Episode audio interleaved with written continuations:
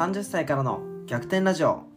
このラジオではこのままでいいのかなと悩んでいる30代の方に向けて好きを仕事に生かして自分らしい人生へと逆転できる考え方をシェアしていきます。皆さんおはようございます。保険屋として活動しながら保険屋向けの教育事業ソフトリバーの運営学生向けのキャリア講師をしているふみやです。本日のテーマ自己犠牲を卒業して気持ちよく人のために動ける人になるコツ。ということについて話をしていこうと思います。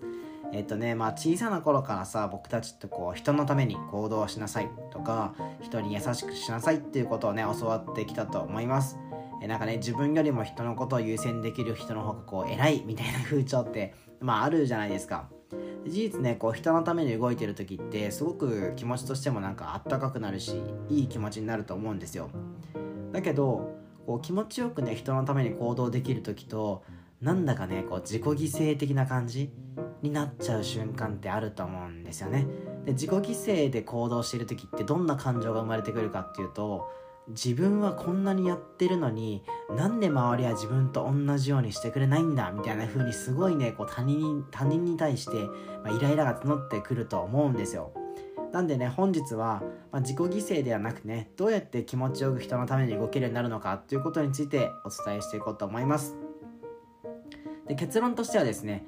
わがままだと思われても自分のご機嫌を優先する自分を満たしていくということがすごく大事になってきます。なんかね僕もどっかで気づいたんですけど自分がね満たされてない状態だとねこう他人がね自分と同じ苦しみを味わってないとなんかイライラするんですよ。なんかねさっきも言ったけど自分はこんなにやってくれてんのやってんのになんで周りは自分と同じようにねしてくれないんだ。なんで自分だけは苦しんだみたいな風にすごいイライラが募るんですよね。でこれなんでかっていうとさっきも言ったけどやっぱ自分が満たされていない状態なんですよ。うん、その状態で他人になんかねやっぱなんかいろんなこと優しくしたとしても他人のために行動したとしてもやっぱ自分がね満たされてないからうん、なんか自分はこんなに頑張ってるのにあいつは全然やってくれないみたいな風にやっぱ他人をこう攻撃してしまうようなそういう感情って湧いてくるなっていう風に思います。だからねこうさっきも言ったけど自分を満たすためにまずはねこう他人からあいつわがままだなって思われたとしても僕は自分自身のご機嫌を優先して自分をまずはあの満たすようにしてるんですよね。でなんでかっていうと例えばさこう僕の場合僕仕事が保険屋なのでこう保険の仕事がね仮にめちゃめちゃうまくいって契約もねなんかこうちょっと大きめな契約もあの契約することができてしかも紹介もねもらえたみたいなそんな素晴らしい日なんてねもう帰り道はルンルンなわけですよ。すごいテンションもいいわけですよ。でめっちゃ嬉しいし。そんな時ってさ例えば目が不自由な人がねこう歩く黄色いあの線のところってあると思うんですけど例えばあそこにペットボトルとか缶コーヒーのゴミとかが落ちてたらさあこれは危ないなとかさこう杖をねついて歩く時になんかこう足元で踏んでこけたりしたら危ないなみたいな風に気づいてパッて拾うしこう線路とかでもこう道端でもゴミ袋とか落ちてたらパッて拾って近くのゴミ箱に捨てるみたいな行動もできるんですよ。電車でねお年寄りや妊婦さんの人がねこういたとしたらすぐにそれに気づけるし「あどうぞ」って言ってねあの全くね抵抗なく席を譲ることができますだけどねこう逆にね自分の気持ちが沈んでる時って同じようにゴミが落ちていても気づかないしお年寄りや妊婦さんが近くにいたとしても気づけないことが僕はすごい多いなっていうふうに思います。誰かね周りの人が席を譲った瞬間にあ俺の目の前に妊婦さんいたわとかお年寄りの人いたわみたいな風にね気づくことがすごい多いんですよ。僕なんてね基本こう電車なんてもう誰かに席を譲るためにねあえて座ってるぐらいのテンションなはずなんですけどそんな僕ですらね気持ちが沈んでる時とかってやっぱね自分が満たされてない時って目の前の人に気づけないんですよね。うん。で僕ね人って基本優しいと思ってるんですよ。で人のために行動するのは好きな行動だと思ってます。だけどねやっぱね自分が満たされてない時って人のために優しくできないんだなって思ってます。で僕はねそういうふうに思うのはこれは僕が人間として未熟だからかと思うけどやっぱ自分を満たしてからやっぱ他人を助けるっていうことが僕は大事だと思ってるんですよね。